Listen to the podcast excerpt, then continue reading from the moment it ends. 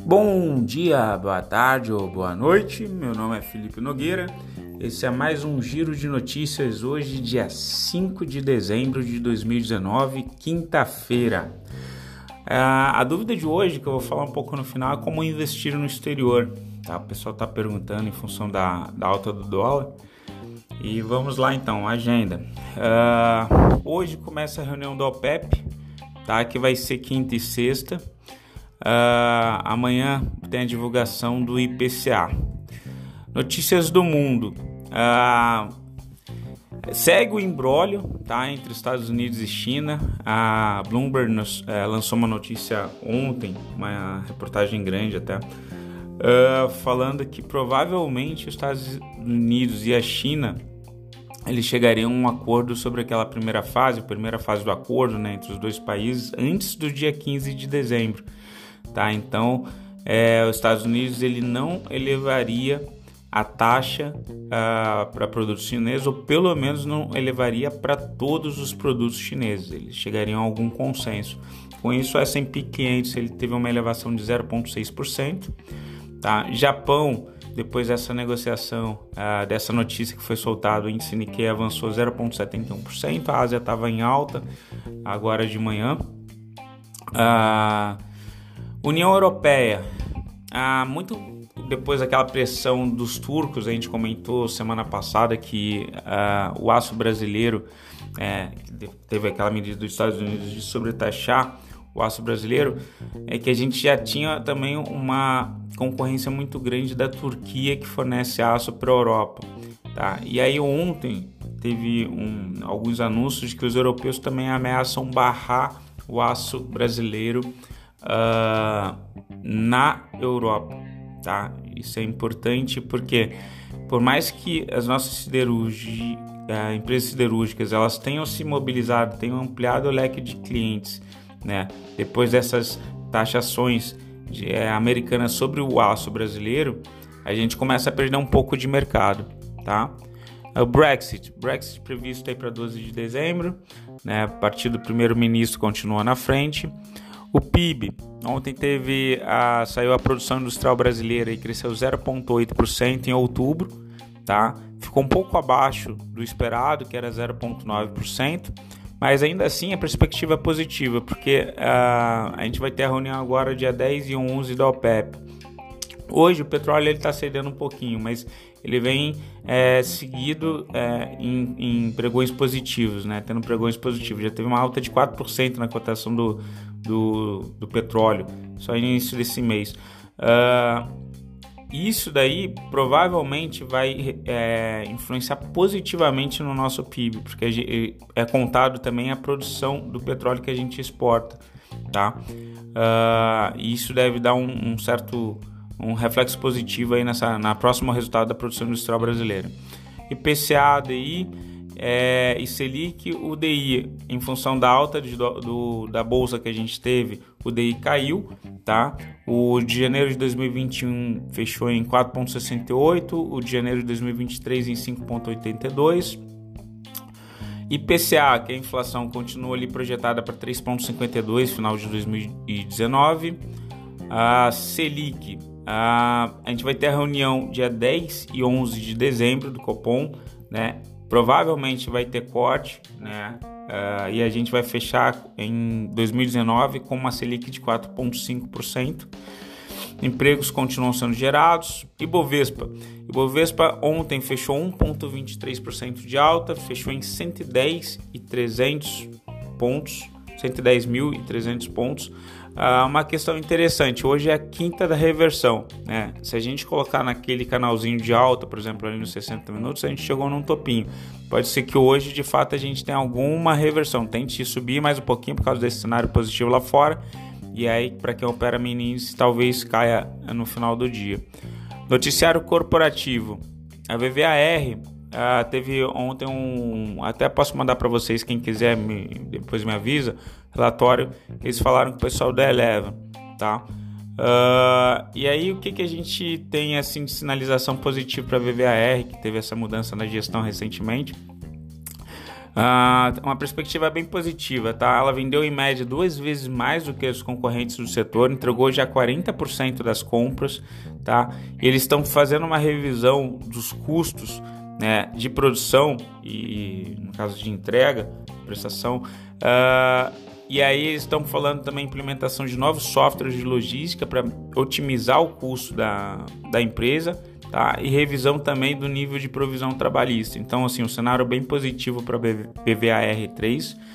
É, é bem interessante quem quiser me dar um toque que eu mando o relatório. Embraer. A Associação Brasileira de Investidores da que é a Abradim, ela entrou com um pedido no CAD, tá, para abertura de inquérito envolvendo o acordo entre a Embraer e a Boeing. Então isso daí pode vir a prejudicar o papel, tá? Vale 3. A Vale falou em elevação da produção do minério de ferro, cobre e níquel até 2022. Se a Vale está projetando esse aumento de produção, é, a gente pode entender que eles estão apostando na, no efeito positivo das medidas econômicas na China, tá? inclusive para esse acordo entre Estados Unidos e China. Uh, o que fez o, o, resultado da China no início dessa semana, ali para segunda-feira, domingo para segunda, vir acima do esperado. Então, estão, provavelmente eles estão apostando nesse cenário positivo. CAD aprova a compra da Marba pela Seara, subsidiária da JBS. Tá? Uma questão interessante, a ex-OGX, que é a Domo, DMMO3, tá? ela chegou a ter uma queda de 61% em função depois que ela disse que ela vai deixar de pagar o afretamento do FPSO OSX3, tá? Que é uma embarcação. Uh, mas depois ela vem recuperando. Vamos acompanhar esse papel de perto. Estrangeiros, estrangeiros estão na ponta vendida, tá?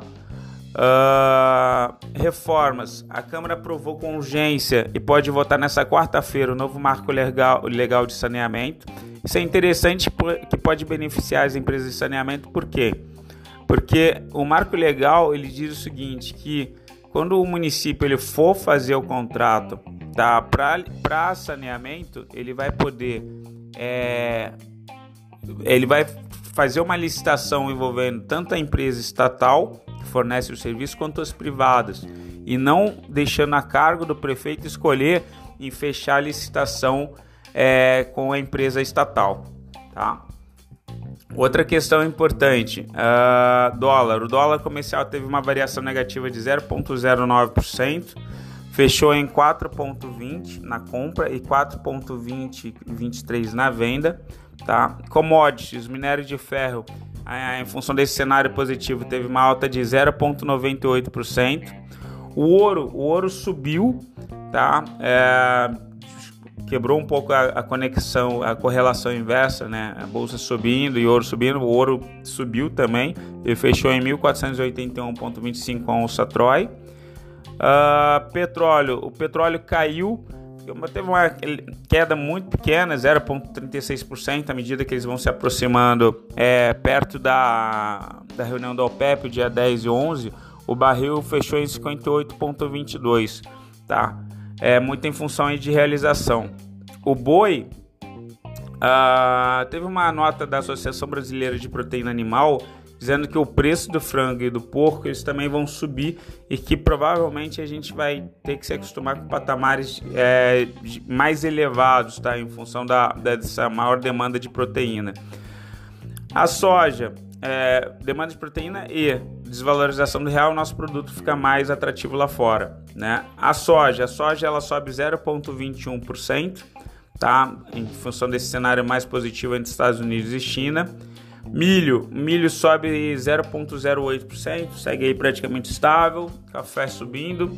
Crédito privado, teve uma declaração do Ilan Goldfein, que é o ex-presidente do Banco Central, atualmente ele está é, tá no Credit Suisse, ele dizendo o seguinte, ó, provavelmente as isenções de debêntures incentivadas vão acabar. Uh, ah, Para quem não sabe, uh, quando a gente tem uma debênture atrelada ali à indústria ou agricultura de, com viés de fomento, eles têm isenção de imposto de renda.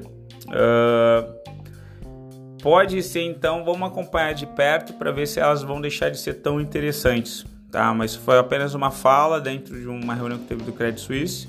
Nós vamos acompanhar de perto para ver o que, que vai acontecer. Uh, dúvida dos clientes que eu tinha falado, como investir lá fora. Você que está querendo investir lá fora, a gente pode pensar no seguinte: uh, a gente tem a Liberta, tá? Para quem quer, tem mais de 100 mil é, dólares e quiser investir lá fora, fala com o seu assessor, a gente contata, coloca em contato com o Leandro.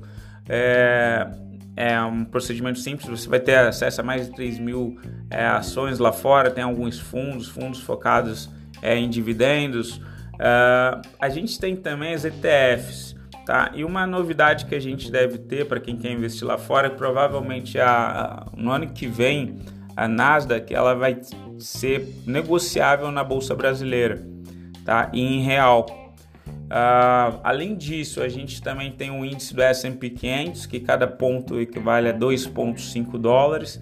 Dá para operar pelo home broker da XP também. Uh, então, basicamente é isso, pessoal. Quem quiser... E ah, outra questão interessante está se tornando é, bastante atrativo, que o pessoal tem, tem procurado também, são os, os fundos. Os fundos de investimento. A gente, quando a gente vê os fundos de investimento, tem fundos que são focados apenas no Brasil, tá? Mas tem fundos da uh, Morgan Stanley, tem uh, fundos uh, de bancos internacionais que eles permitem você ter parte do teu dinheiro alocado, né? É, lá fora. Então você foge um pouco do risco Brasil. Então basicamente seriam essas as opções. Uh, via Liberta você investe diretamente, tem os fundos que a gente pode é, que o pessoal lá disponibiliza para você investir, ou então você investe em ações. Você pode comprar os índices, tá? A gente vai ter da a gente tem do S&P e vai ter da Nasdaq, ou então você pode pegar algum fundo de investimento, principalmente fundos de investimentos multimercados, que eles têm parte do, do investimento alocado lá fora. Então é só a gente ver qual fundo que tem essa característica que a gente coloca e se protege um pouco do risco Brasil tá bom? Esse foi o giro de notícias. Desejo a vocês aí um excelente dia, é, bons trades, bons negócios. Qualquer coisa entre em contato. Beijo grande, se cuidem. Tchau, tchau.